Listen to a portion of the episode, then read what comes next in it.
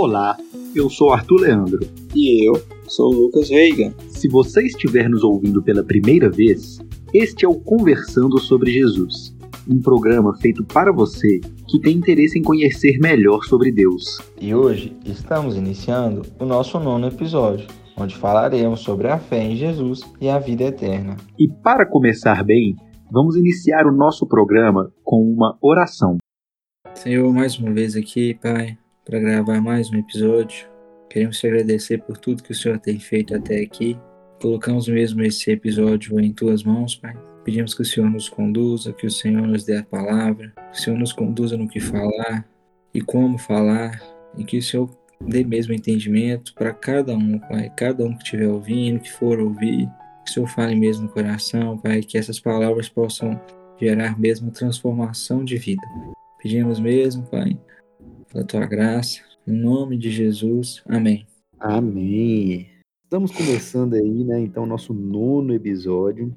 Estamos dando continuidade aí ao Evangelho de João, no capítulo 3. Até semana passada, a gente chegou né, até o versículo 14 do Evangelho de João. E a gente falou um pouco né, no, no último episódio da relação que demonstrava do Antigo Testamento da serpente lá na época de Moisés no deserto. E a gente relacionou isso muito a, a, a, ao pecado e à salvação que, de Cristo, né? A, salvação de Cristo por nós. Então, assim, eu espero que nossos ouvintes aí possam escutar o último episódio, é, entender essa relação. Isso, então, é, no último episódio a gente fez aqui a, como você falou, né? Explicando por que, que Jesus, filho do homem, tinha que ser levantado, né? A gente explicou um pouco sobre a serpente, né? A figura do pecado e tudo da nossa vida, né? E continuando no versículo 15, ele fala assim: Para que todo aquele que nele crê não pereça, mas tenha a vida eterna.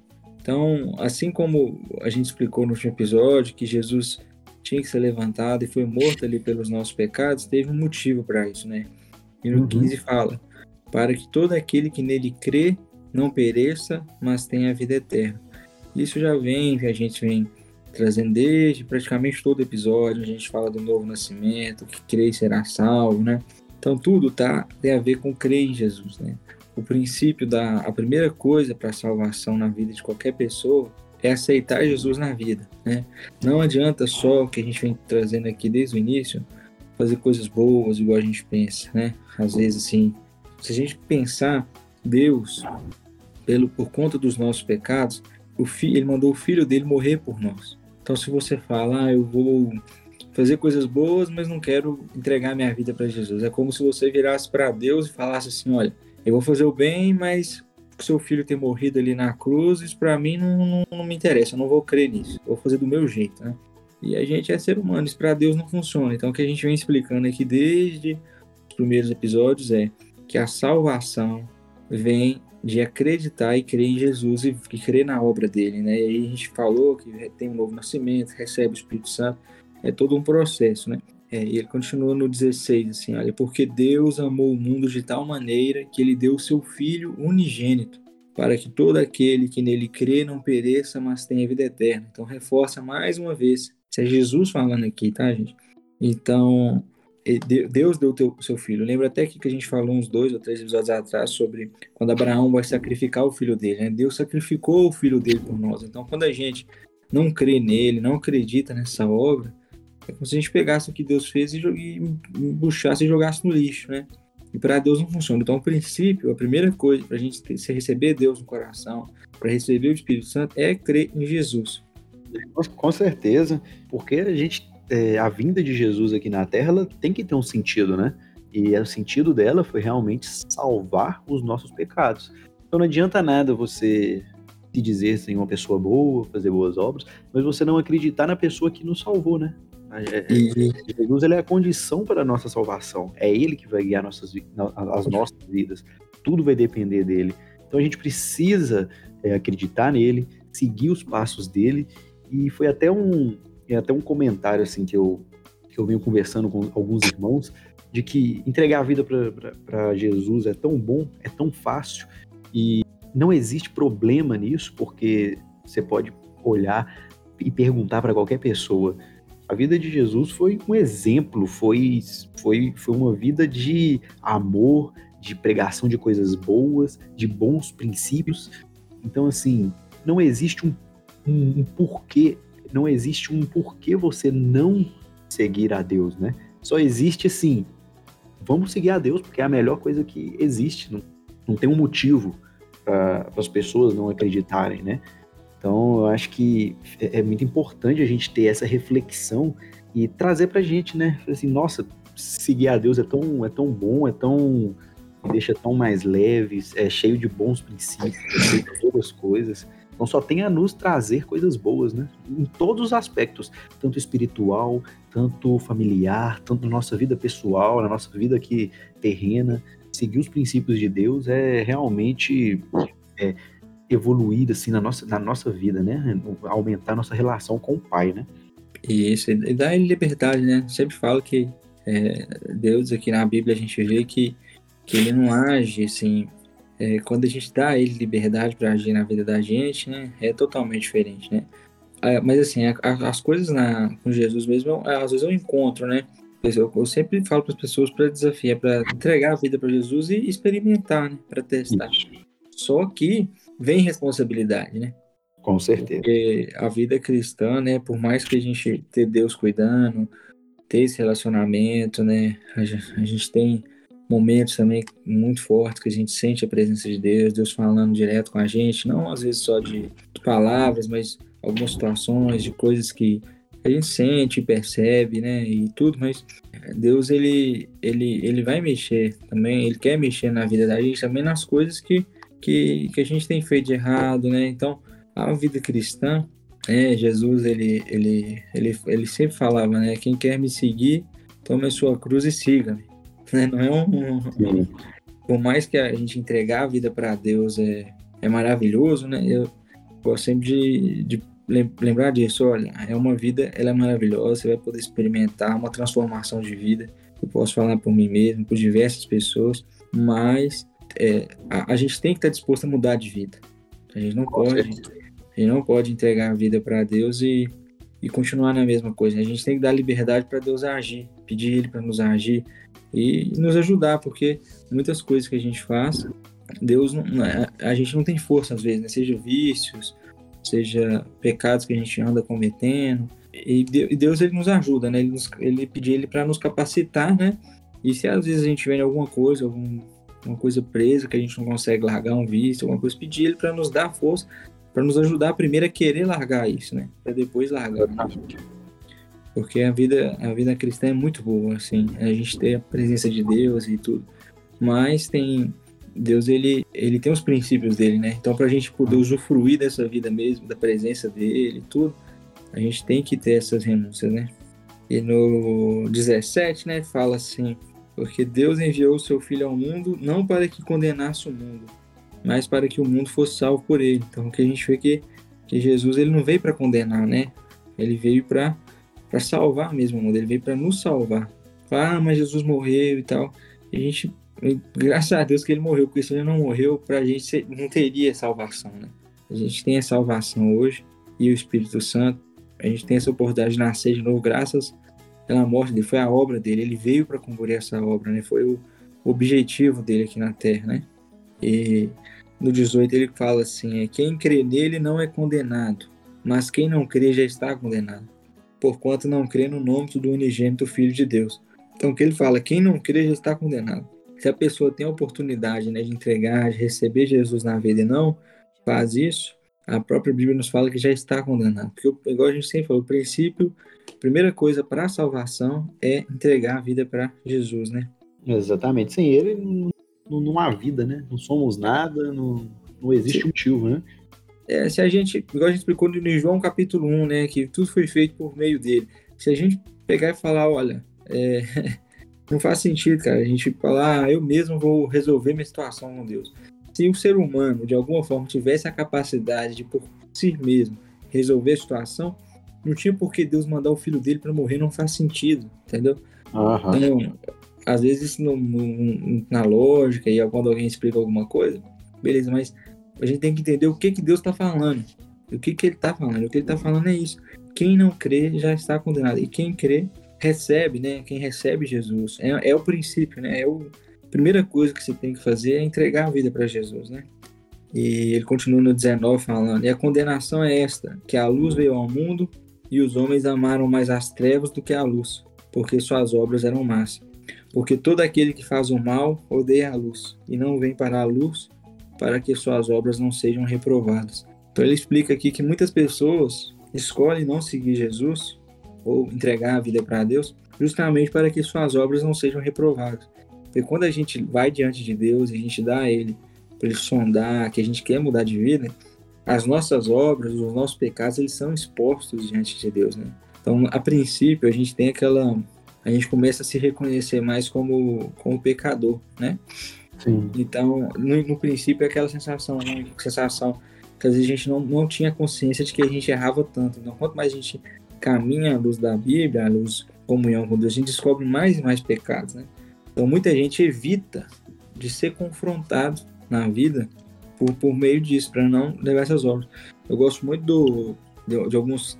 São três trechos que Paulo escreve no Novo Testamento, que ele começa falando assim: ele. Logo no início, eu esqueci agora quais são os livros, mas ele fala: é, Porque eu, o menor de todos os apóstolos, ele se chama como o menor dos apóstolos.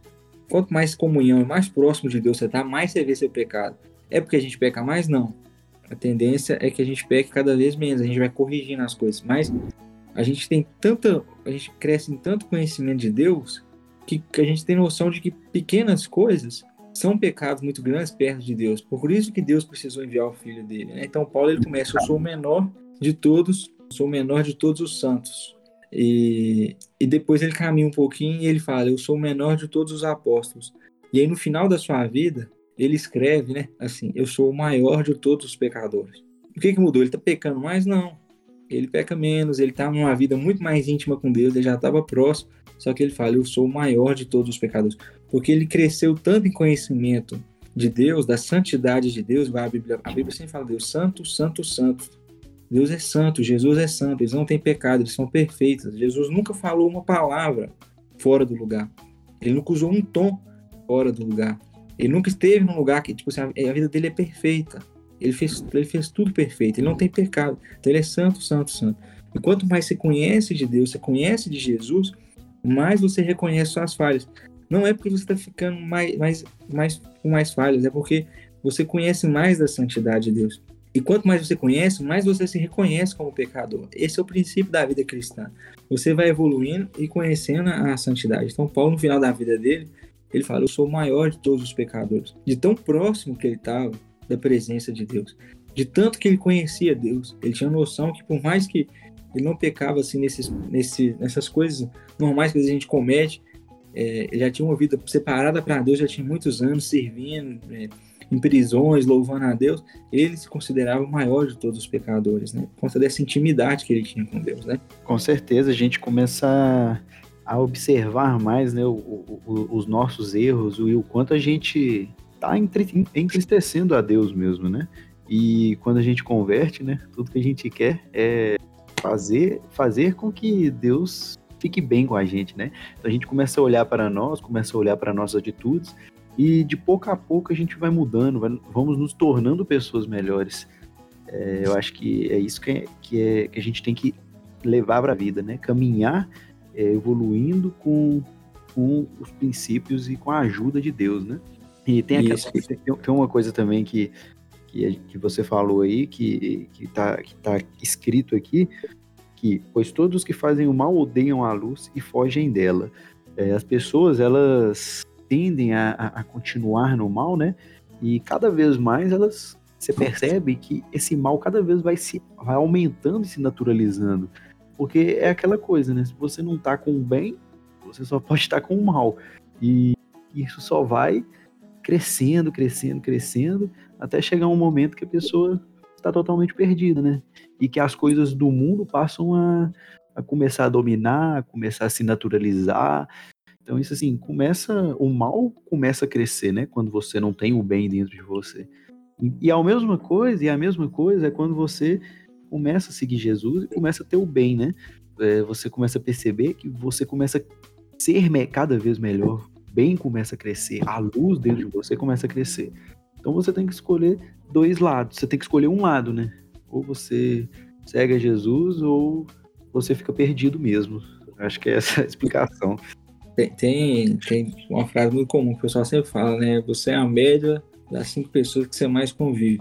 Não sei se é uma média, não, mas a tendência que a gente tem é a gente fica muito parecido com as pessoas que a gente anda próximo. Se você é, anda com pessoas que saem direto, tudo você tá ali, né, cara? É uma coisa que, que fica normal. Se você tá próximo de pessoas que estudam, você tem essa tendência, né? Então, a vida com Deus, né? Esse princípio é esse. Quanto mais a gente anda com Deus e mais próximo a gente está de Deus e a gente começa a se cercar de pessoas que também andam com Deus, de pessoas que. Por isso que na Bíblia a, a orientação para um relacionamento, a ordenança, na verdade, não é nem é, é ordenança de Deus, é que seja um relacionamento duas pessoas que servem a Deus. Também por isso, né? E, e amizade, sociedade, empresa, né? Porque uma pessoa tem uma empresa e vai fazer uma sociedade com outra que não é. é um serve a Deus e o outro não. Um serve a Deus é temente a Deus, vai colocar a empresa em oração, vai dar a Deus liberdade para agir na empresa e o outro não. Então trava o agir de Deus. Sem falar que um quer fazer o, o serviço bem feito, um quer pagar os impostos em dia, porque é a ordenança bíblica, e o outro vai falar: não, eu não quero pagar, vamos sonegar aqui, vamos fazer aquilo. No casamento também é assim. Um quer servir a Deus, um quer estar em oração, um quer estar servindo às vezes na igreja, quer estar pregando o evangelho, e o outro não. E a gente, e tem a tendência também diz da gente, a gente vai ficando parecido, né? A tendência, é, o ser humano ele tem tendência para o ruim, para o mal, né? Desde uhum. o pecado, aí nós pecado. Então a tendência é que você é muito mais fácil você se afastar de Deus e seguir o mal do que você trazer outra pessoa para Deus. E, e, isso é a mesma coisa. Quanto mais intimidade você caminha com Deus, mais você reconhece o pecado e porque você fica mais parecido com Deus, você fica mais parecido com, com o que ele ensina, com Jesus. Por isso que Paulo, lá no final, ele se reconhecia tanto como pecador, porque ele caminhava tanto com Jesus, com Deus, ele tinha tanta intimidade, que, que ele, ele via ali o tanto que, que Deus era santo, a santidade de Deus, a perfeição de Deus. Então ele reconhecia, porque ele tinha essa intimidade, né? E, então a, a Bíblia mesmo nos orienta a estar sempre pessoas próximas. Deus, desde o Antigo Testamento, as figuras, né? Ele não permitia a união de casais fora do seu povo. Ele, o povo dele tinha que estar sempre com o próprio povo, justamente para não ter se desviar. É muito mais, é, você manter o seu coração servindo a Deus é muito mais fácil quando você tem outra pessoa que serve a Deus. E aí um levanta o outro, um tá orando pela vida do outro, um tá ajudando o outro. Quando uma fé de um abala, o outro levanta. Faz tudo desse princípio também, né? E no 21 aqui, né, finalizando esse, esse ensinar, essa fala de Jesus, ele fala: quem pratica a verdade vem para a luz, a fim de que suas obras sejam manifestas, porque são feitas em Deus. Então, se a gente quer servir a Deus mesmo, a gente traz as nossas obras, as coisas que a gente tem feito até errado para Jesus, para Deus, para Ele corrigir, para Ele nos ajudar, né? E é difícil, a gente sabe. Com certeza. Todo mundo deve ter uma pessoa na família que é presa num vício, que é presa em coisas, em problemas, né? É muito difícil ter mudança, é muito difícil a gente melhorar. Pessoas que são anos viciadas, seja às vezes um cigarro, em drogas, e quer, querem parar, a dificuldade que é, né? Então, é, a gente trazer isso para Deus, e só, só da gente ter força de vontade de querer já é muito difícil, né? Só com a graça de Deus mesmo, a ajuda dele, para a gente melhorar, né? Isso, e quando a gente leva isso para Deus, a gente realmente começa a ter força, né? Começa a ter força, começa a mudar, e Deus vai, vai agindo na gente, vai tirando esse mal, né? E vai trazendo a luz pra gente, vai nos fortalecendo, a gente vai caminhando, vai diminuindo esses erros, até uma hora se livrar mesmo, né? Se livrar mesmo do vício, se livrar mesmo daquele pecado de estimação que fala, né? Que a gente está sempre fazendo. E essa, e essa é a caminhada com Jesus, né? É a caminhada com Deus. É uma caminhada muito boa, mas que muitas vezes não é fácil, porque a gente tem que se livrar dessas coisas. É muita luta. As coisas do mundo, essa guerra espiritual que a gente vive. É, é uma luta mesmo. A paz, né, pro cristão, na Bíblia fala, é quando chegar no céu, né?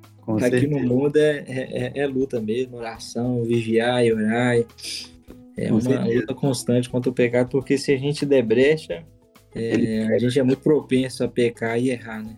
Sim, a gente tem por isso que é importante a nossa relação com Deus também. Intimidade, tá, é. Sempre ser diária, sempre estar tá continuando, porque é a força de Deus no dia a dia. Não adianta você pegar e orar ali um dia e esperar daqui duas semanas esfriar e voltar, porque você vai cair. Você precisa da força de Deus todo dia. Você precisa da força de Deus o tempo inteiro, na verdade, né? É. Tá sempre conversando com ele. Então, eu acredito sim. Tenho certeza que a gente precisa ter esse contato direto com o Senhor o tempo todo, todos os dias, diariamente. É só assim que a gente vai conseguir nos fortalecer e nos livrar desses, dessa, desse pecado, né? E ganhar essa guerra né, espiritual, né? Vamos dizer assim. É. Acho que por hoje, no, no episódio. Tá bom, né? Tá bom, a gente fechou. Semana que, semana que vem a gente termina o capítulo 3. Vamos orar então, né? Vamos orar. Senhor, nos conduza mesmo, Pai. Que o Senhor nos dê revelação, Pai, do que, que o Senhor quer que a gente mude na nossa vida. Que o Senhor nos toque mesmo, Pai, se tiver alguém que ainda está inseguro, que quer entregar a vida completamente para o Senhor, Pai. Que o Senhor possa ajudar mesmo essa pessoa a se entregar, a experimentar mesmo viver para Ti, Pai. Se libertar do, do, dos pecados, das coisas do mundo, entregar mesmo a vida para o Senhor, para o Senhor agir no relacionamento, na vida profissional, pessoal, tudo, Pai. Nós queremos dar ao Senhor mesmo liberdade, Pai, que o Senhor nos coloque no trabalho certo, no relacionamento certo, da forma certa, Pai. Que o nosso dia a dia, Pai, a gente possa saber administrar, inclusive o nosso tempo. O nosso tempo é uma dádiva que o Senhor nos, nos dá aqui e que, que a gente saiba administrar isso, Pai, não perder tempo com coisas que não vão acrescentar e saber aproveitar as nossas famílias, o nosso tempo livre com nossas, nossas famílias, nossos pais, filhos, esposos, maridos, namorados. A gente saiba mesmo aproveitar esse tempo, Pai, sabendo equilibrar, né? Sabemos, segundo a Tua palavra, que a gente não está aqui só para trabalhar, nem só para estudar, a gente está aqui também para aproveitar a nossa família, né? Que o Senhor nos, nos ajude a equilibrar tudo isso, Pai. Nos conduza, Senhor, em nome de Jesus, Pai. Amém. Amém. Este foi mais um episódio do programa Conversando sobre Jesus. Agradecemos a todos por ter nos acompanhado até aqui. O que achou do episódio de hoje? Aprendeu um pouco mais sobre Deus? Mande suas perguntas, elogios ou comentários sobre o programa lá no arroba no Instagram. E não perca o próximo episódio.